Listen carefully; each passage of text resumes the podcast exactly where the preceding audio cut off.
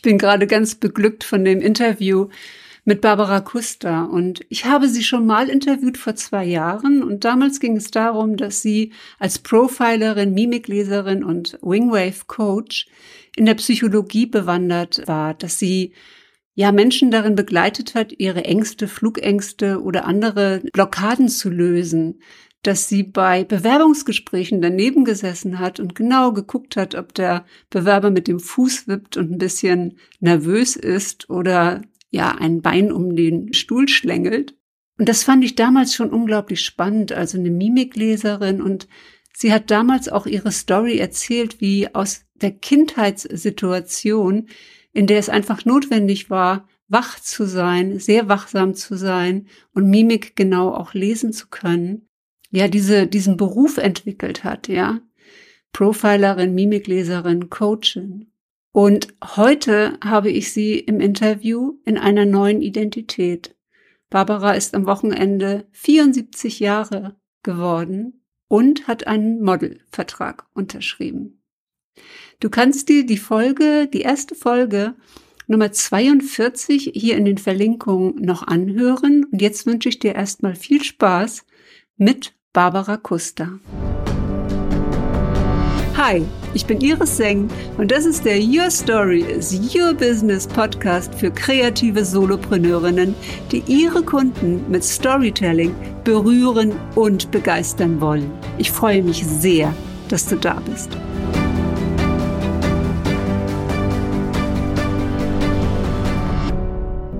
Barbara, du hattest am Samstag dein, Simon, nein, dein 47., deinen 74. Geburtstag. Ja. Und hast gerade einen Vertrag als Model unterschrieben. Ich freue mich sehr, dass du da bist. Dankeschön, Iris. Ich freue mich auch. Du hast dich nicht nur äußerlich verändert.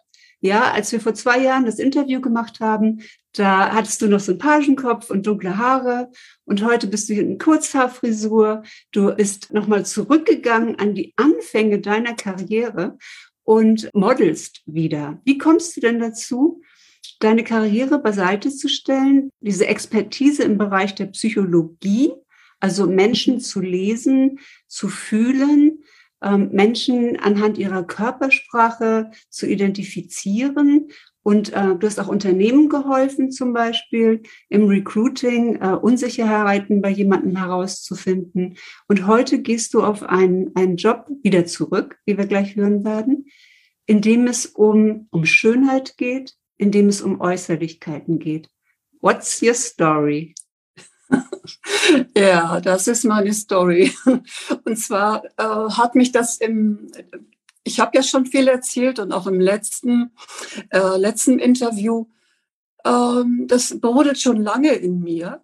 Und zwar, wenn ich mir Zeitschriften anschaue. Gut, ist nichts Neues, erzählen viele Menschen. Und was sehe ich? Wunderschöne, schlanke, durchtrainierte Frauen. Tag für Tag, Abend für Abend. Und das finde ich irgendwie nach wie vor nicht so richtig. Natürlich gibt es auch schon ältere äh, Models, aber sie sind immer noch in der Minderheit. Und wenn ich sie sehe, auch das hat sich natürlich schon verändert. Ich möchte da nicht unvorsichtig sein, aber dann, dann finde ich mich nicht wieder.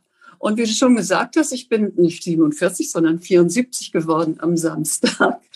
Und ich fühle mich aber, das habe ich auch geschrieben. Ich habe nämlich gerade viele Fotos gemacht, die man auch zum Teil bei Facebook oder Instagram sehen kann. Da fühle ich mich wie maximal 40 und so jung und biegsam, was nicht immer so ist, wenn ich zu Hause sitze und denke, naja, das eine oder andere Zipperlein und lieber mutiere ich jetzt zur Gluckenoma. Weil meine Enkeltöchter, die werden jetzt gerade 21 und die kommen mir immer näher. Sie ziehen meine Jacken an die Schuhe passen leider nicht, aber sie übernehmen unsere Einrichtung hier zum Teil. Und das macht mich einfach auch glücklich. Wir hatten nicht immer den ganz tollen Kontakt, aber jetzt. Ich finde, wir sind viel zu sehr noch im Außen. Wir heißt ich. Ich kann im Moment ja nur von mir sprechen. Ich weiß es von vielen Frauen, mit denen ich auch schon gearbeitet habe, über 50. Und die mir sagen, ja, weißt du was? Mir pfeift keiner mehr hinterher. Und dagegen wehre ich mich. diese sogenannte Unsicherheit, bin ich noch gefragt, werde ich noch gesehen, strahlen wir dann ja aus. Da sind wir wieder bei der Körpersprache. Wie wichtig ist denn Sichtbarkeit für dich? Ach, manchmal möchte ich überhaupt nicht sichtbar sein. Ich bin auch ein Mensch, der sehr, sehr gerne alleine ist, was mir die meisten nicht glauben. Und dann brauche ich nichts weiter als mich, meine Bücher, auch nicht mal Musik, sondern einfach nur mich. Und wenn ich rausgehe und ich habe Lust dazu und fühle mich gut, dann, ja, dann schminke ich mich, wie für dich heute. Dann schminke ich mich und habe mir ja auch nach meiner Corona-Erkrankung zwei Tage später habe ich gedacht, zurück zur Natur. Egal ob sichtbar oder unsichtbar mit grauen Haaren. Ich wusste noch nicht ganz genau, wie die aussehen dann. Und habe sie ganz kurz schneiden lassen. Jetzt sind sie ja schon wieder ein bisschen länger. Ja, und dann kamen meine Locken. Kamen die Locken. Total herrlich. Herrlich mit den Locken. Ja, und, und ich meine, ich wollte auch immer, ich wollte immer dunkelhaarig sein. Ich wollte Naturlocken haben und ähm, ich wollte Sängerin werden. Ja, das war so, als, als Teenager war das mein Traum. Und ich habe irgendwann aufgehört, diese Haare zu föhnen, vor, ich sag schon mal zehn Jahren oder so etwas.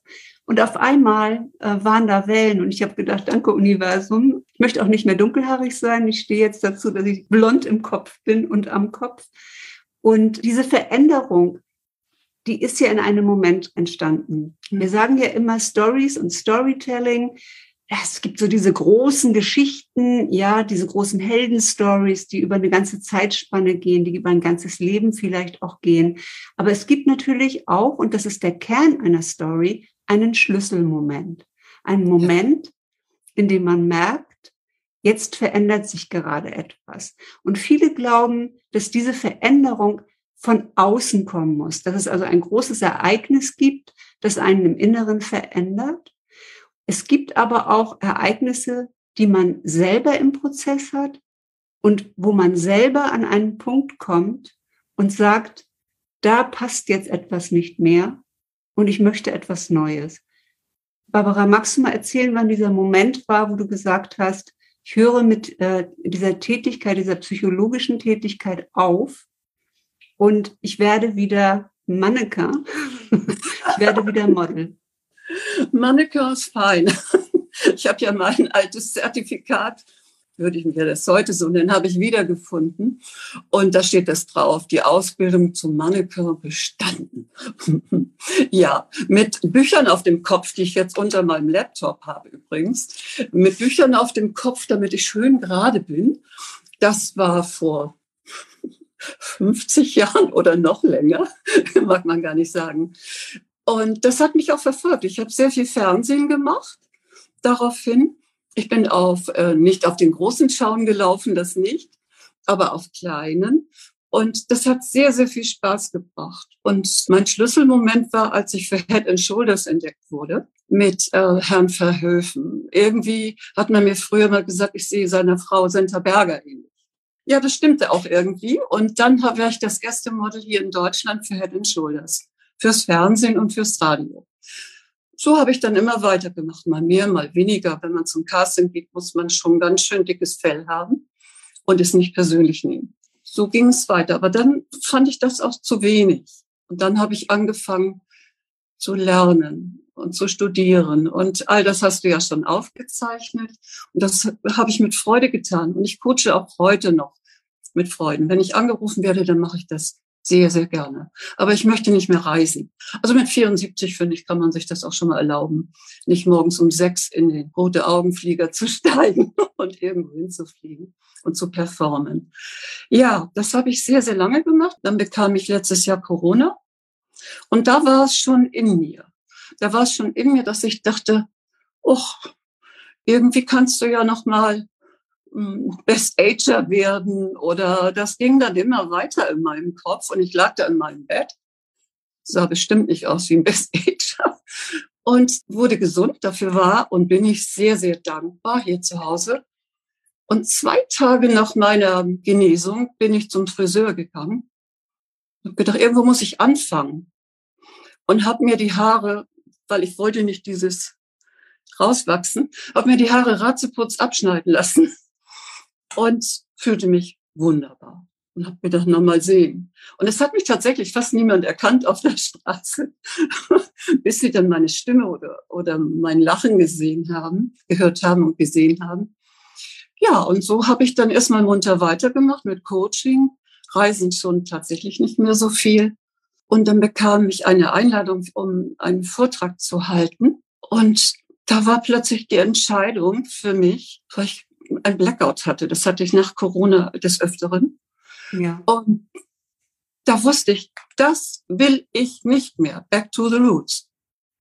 Noch das heißt, während des Vortrags. Das heißt, ach so, ich wollte gerade nachfragen. Das heißt, während des Vortrags vor äh, Live-Publikum ja. hattest du einen Blackout und wusstest in dem Moment nicht mehr weiter. Ähm, nicht ganz, aber so fühlte es sich für mich an. Ja. Aber ich habe etwas verwechselt. Ja. Und ich bin tatsächlich meistens immer sehr, sehr streng mit mir. Und ich habe schon so viele Vorträge gehalten. Ich habe so viele Seminare gegeben. Und dieser Vortrag war mir besonders wichtig. Aber es war schon, es war schon mit Schatten irgendwie belegt.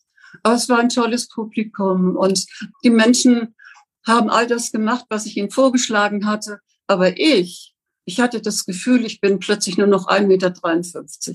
Es war, ich bin von der Bühne gegangen, habe mich auf meinen Stuhl gesetzt und habe gedacht, ich gehe zur Müllabfuhr, das ist mein geflügelter Spruch.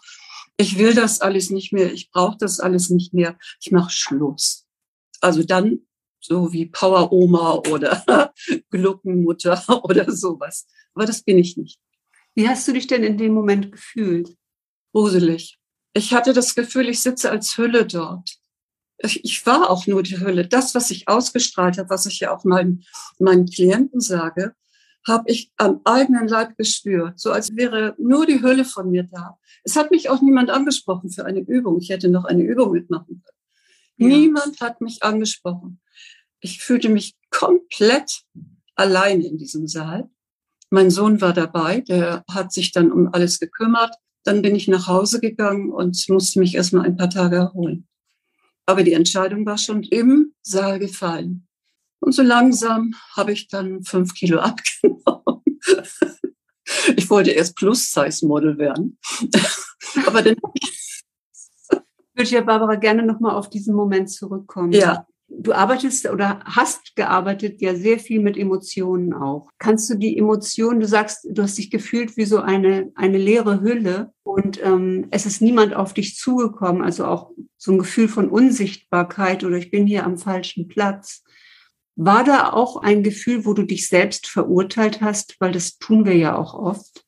Ja, das war der Moment, den ich kenne, den ich schon immer kenne. Du hast nicht genug getan, was überhaupt nicht stimmte. Ja. Aber es war nicht mehr in mir, es war nicht mehr in meinem Kopf. Und hier war wieder die Kleine dann. Ich war leer und klein. Hm. Mach mehr, du hättest ja noch mehr tun können hättest du es doch auswendig gelernt, dann hätte ich es auch auswendig gesprochen. Und das bin ich nicht, weil ich kann nur mit in mir sein, wenn ich meine Emotionen fühle, wenn sie auch raus dürfen, wenn ich mal was Verkehrtes sage. Aber in diesem Moment habe ich mir das so übel genommen. Ich habe mich irgendwie geschämt. Ja, das ist der richtige Satz dafür. Ich hatte ganz viel Scham in mir.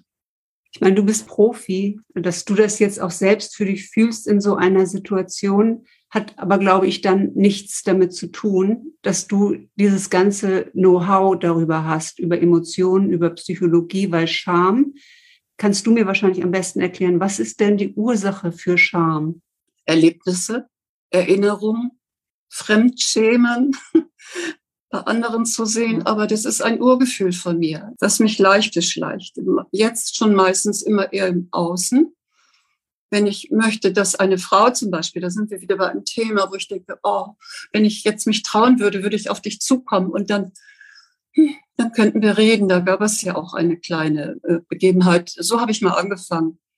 Diese wunderbare Frau am Pool mit ihrem, ich sag mal liebevoll, Kittelkleid und ihre Tochter, die ganz schamvoll daneben stand und sich das Ganze anschaute. Ich tanzte barfuß und war auch schon 50 oder 45. Und dann haben mich beide angesprochen. Und so ist ja meine, meine Arbeit entstanden auch.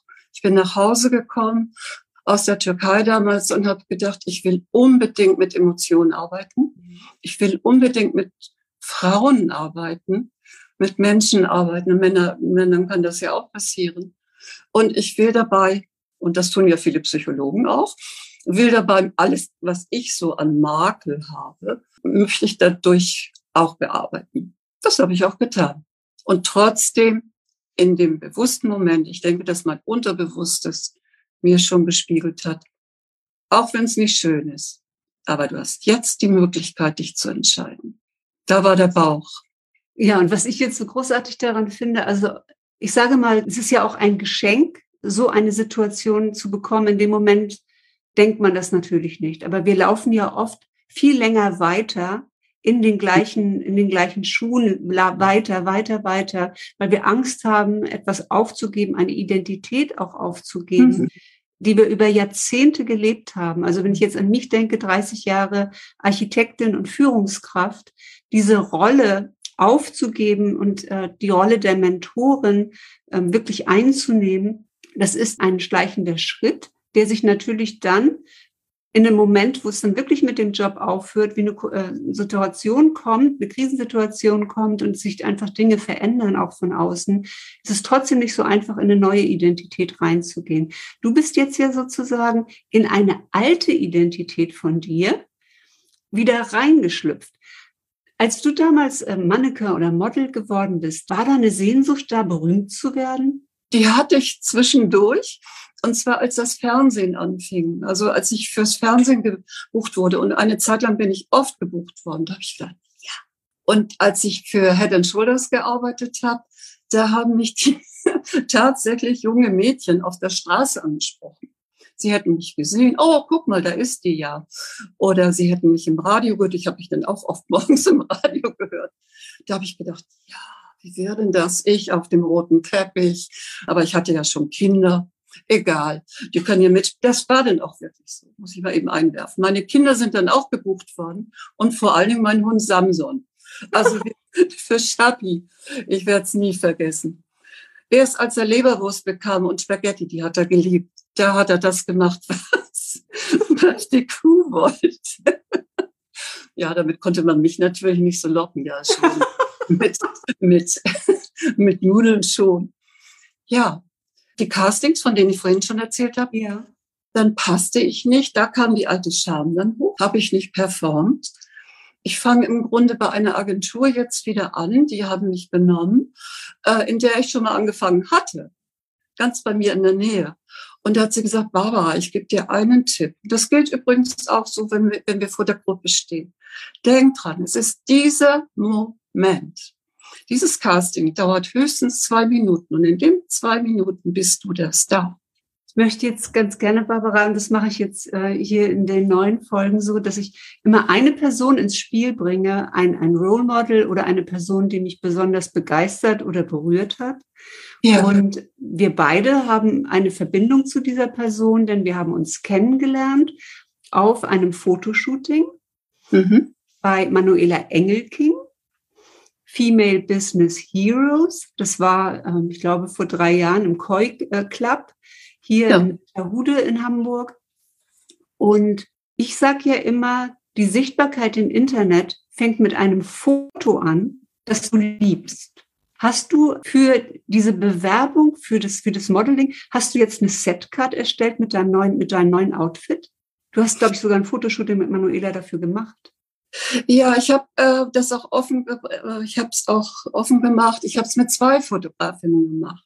Ja. Also Manuela, äh, ich habe von Manuela so viele Fotos mit meinen roten Haaren. Ja. Und dann waren die Haare ja plötzlich kurz und das Shooting war erst später. Und dann habe ich äh, die ersten Fotos mit Mira Luna Brun gemacht. Und die kannte ich schon länger. Und da war ich schon ganz begeistert. Und nein, gar nicht wahr. Davor hatte ich noch eins. Das erste habe ich mit Manuela gemacht. Das Weiß-Shooting? Mit den ja, Weißfotos? Lindberg. Und zwar in unserer Baustelle hier. So toll. Wir haben in der Baustelle, alles war Baustelle draußen und der Balkon und man konnte runterfallen. Aber wir haben, Manuela ist wunderbar. Die stand auf der Leiter. Sie hat mich sogar in unserem wunderbaren hohen Gäste-WC fotografiert. Natürlich nur so sinnierend.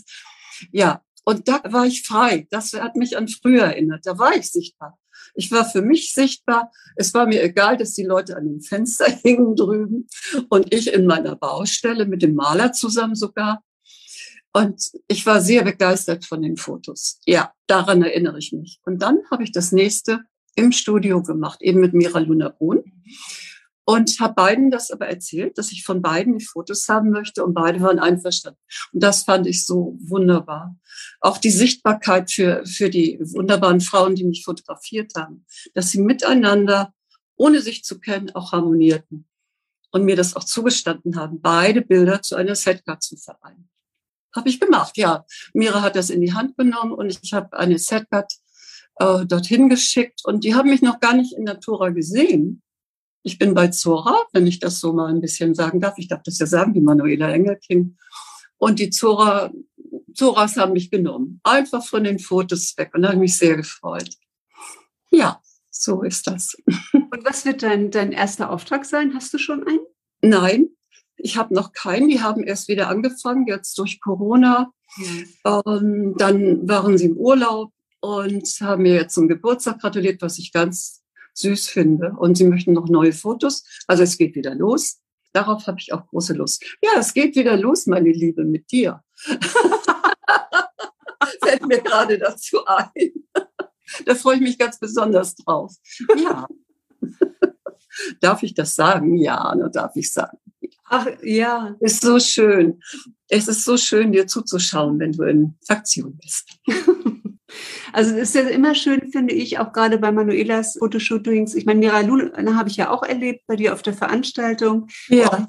Die, Scha äh, die Schauspielerin oder Künstlerin, Kabarettistin Barbara Kuster mit gleichem Namen da war. Das war ja. ein sehr, sehr, sehr schöner Abend bei euch.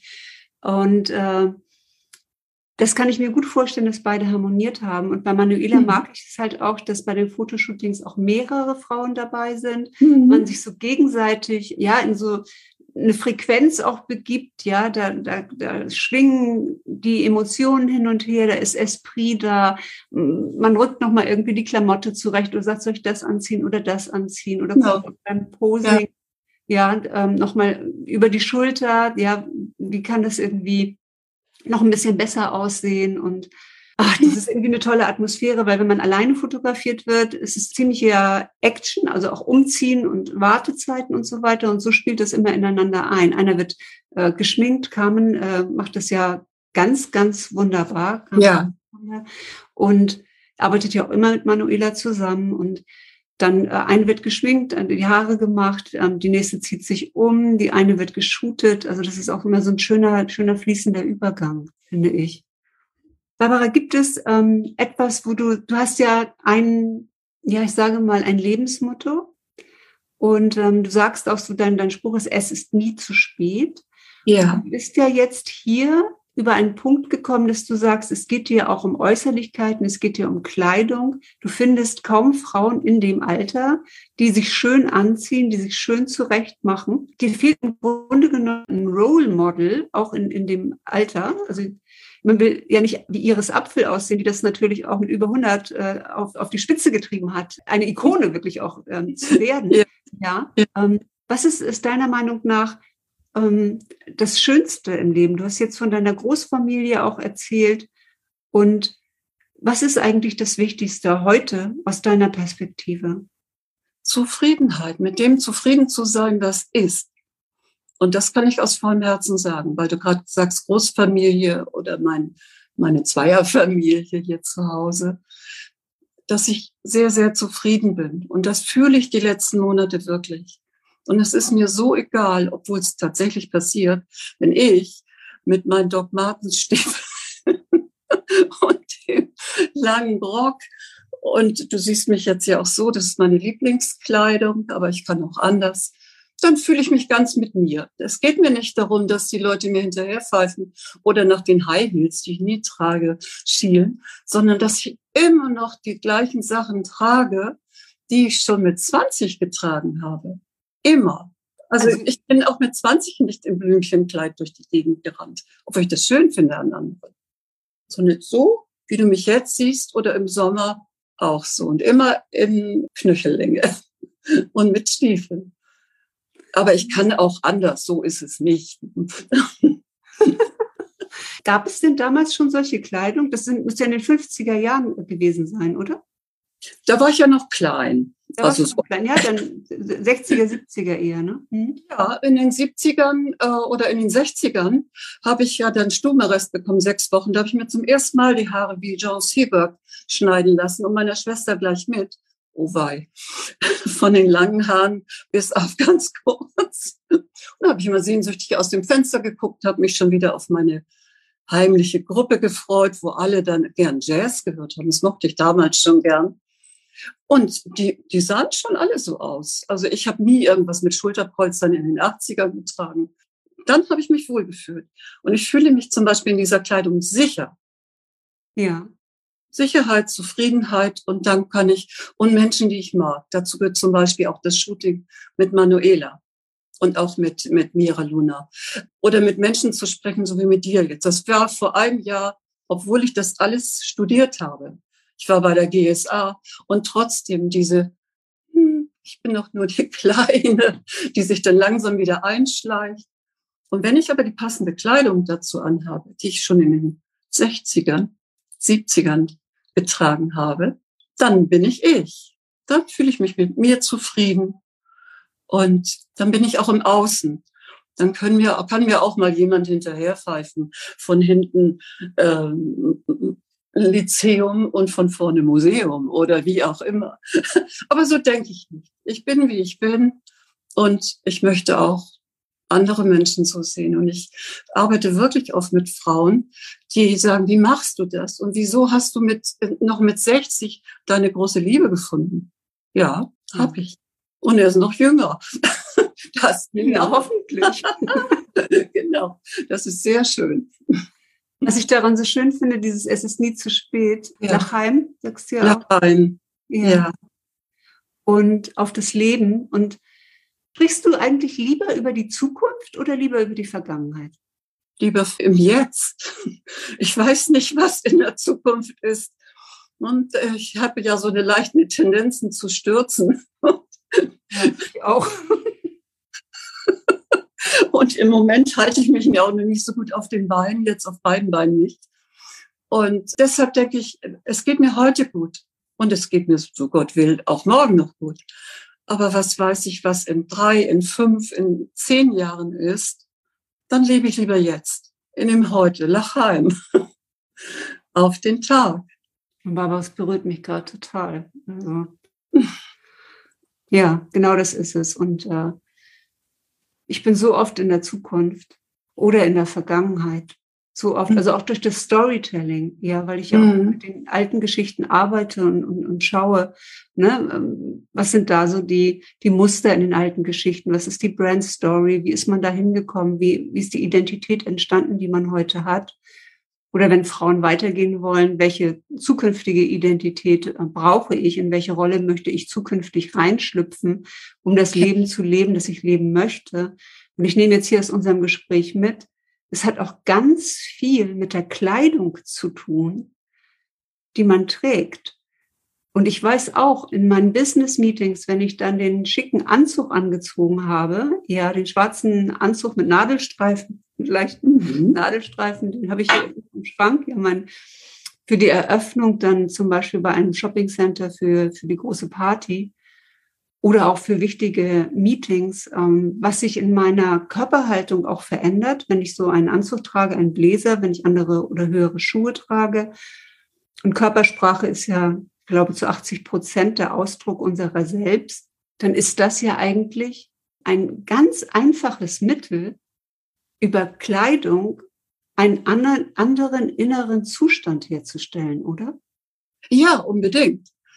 Also wenn ich jetzt, ich habe ja auch oft Anzüge getragen bei den Vorständen dann von den Banken. Das habe ich ganz schnell abgelegt. Ich habe ganz schnell die Blusen abgelegt, weil ich mich äh, so fremd gefühlt habe und habe dann mit T-Shirts immer weiter, habe es nochmal runtergebrochen und habe mir wenigstens unter den Nadelstreifenhosen meine Lieblingsschuhe angezogen. Wenn mal jemand drauf geguckt habe, habe ich gesagt, tut mir leid, aber mein Fuß will es nicht anders. Ja. Auch da so ein bisschen es mit Leichtigkeit genommen. Aber wenn ich zum Beispiel, wie ich jetzt hier sitze und ich mich gerade feiere, weil ich wieder in meinen Rock passe, ja. den ich nicht zeigen kann.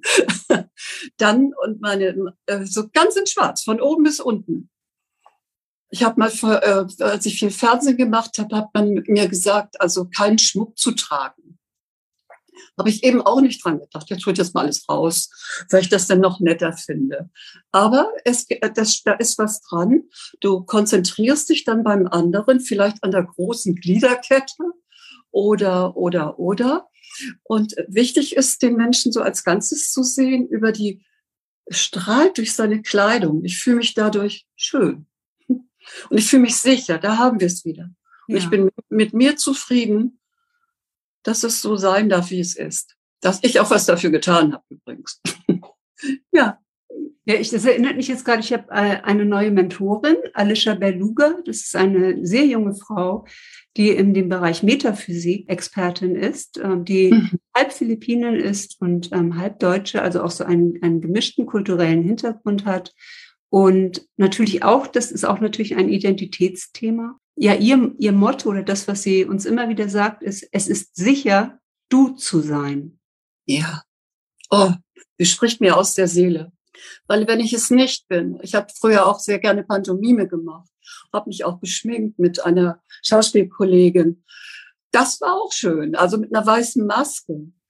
Da konnte ich alles machen, was ich sonst nicht gemacht hätte. Aber wenn ich zurückkehre in meine Hülle und ich ich sein darf, dann fühle ich mich am sichersten und am zufriedensten.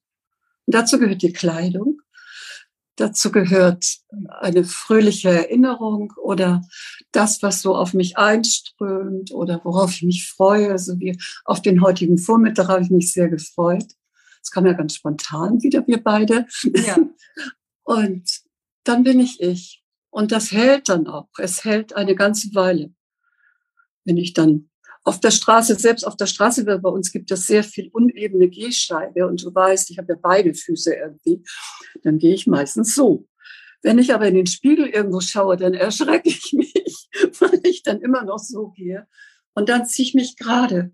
Und ja. dann passiert das Wunder. Dann bin ich ich, dann bin ich auch eine andere und dann bin ich klarer. Und ich kann auch klarer sprechen, das hast du vielleicht sogar eben gemerkt. Ja. Ja, sofort, wenn wir uns aufrichten, dann sprechen wir auch anders. Das sind so alles meine Leidenschaften. Sprechtechnik, Aussehen, Körpersprache, in Gesicht zu lesen. Ja, ich wollte dich ja schon immer mal fragen, was du in meinem Gesicht liest. Ja, ich habe dich ja schon in vielen Facetten gesehen und ich lese jetzt auch eine Zufriedenheit. Du siehst so strahlend aus. Auch die Fotos, die ich jetzt so nach und nach gesehen habe unter anderem auch mal Schwarz-Weiß-Fotos und die Haare.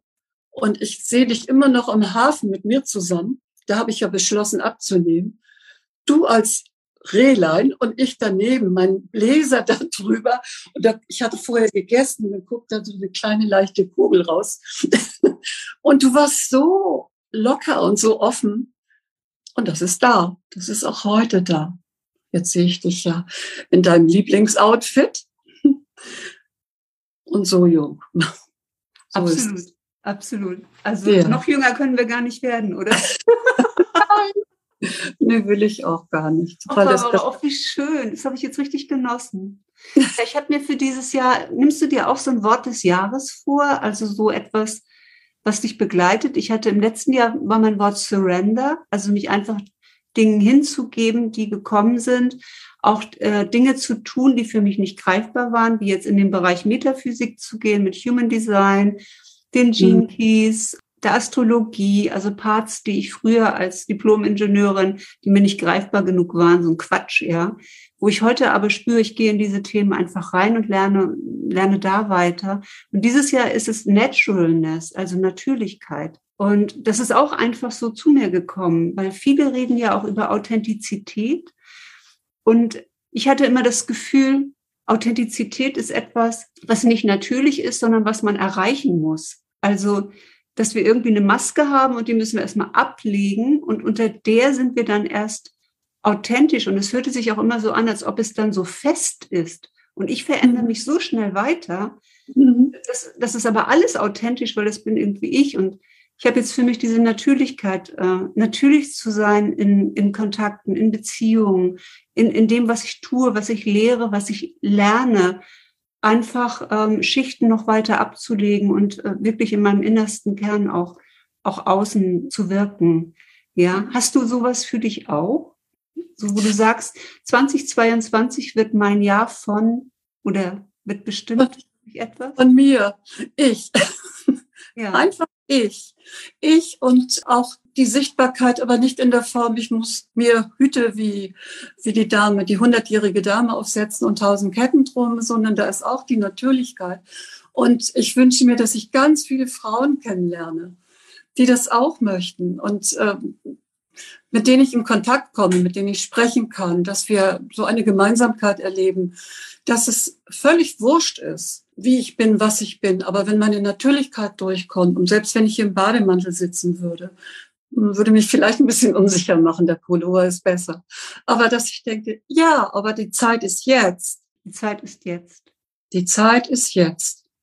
Barbara, ich danke dir sehr, dass du hier warst. Bin ganz, ganz erfüllt und inspiriert. Ich auch. Es ist immer schön mit dir. Vielen, vielen Dank. Ich habe das sehr gern mit dir gesprochen. Hab einen schönen Tag. Also, hm. tschüss. Danke an alle fürs Zuhören oder die uns zugeschaut haben. Und wir finden Barbara Kuster unter barbarakuster.de und vor allen Dingen auch auf Instagram unter Aging Positivity. Unter Aging Positivity. Auch ein sehr schönes Motto. Hat dir diese Folge gefallen? Dann freue ich mich sehr über eine 5-Sterne-Bewertung auf iTunes. Ich danke dir.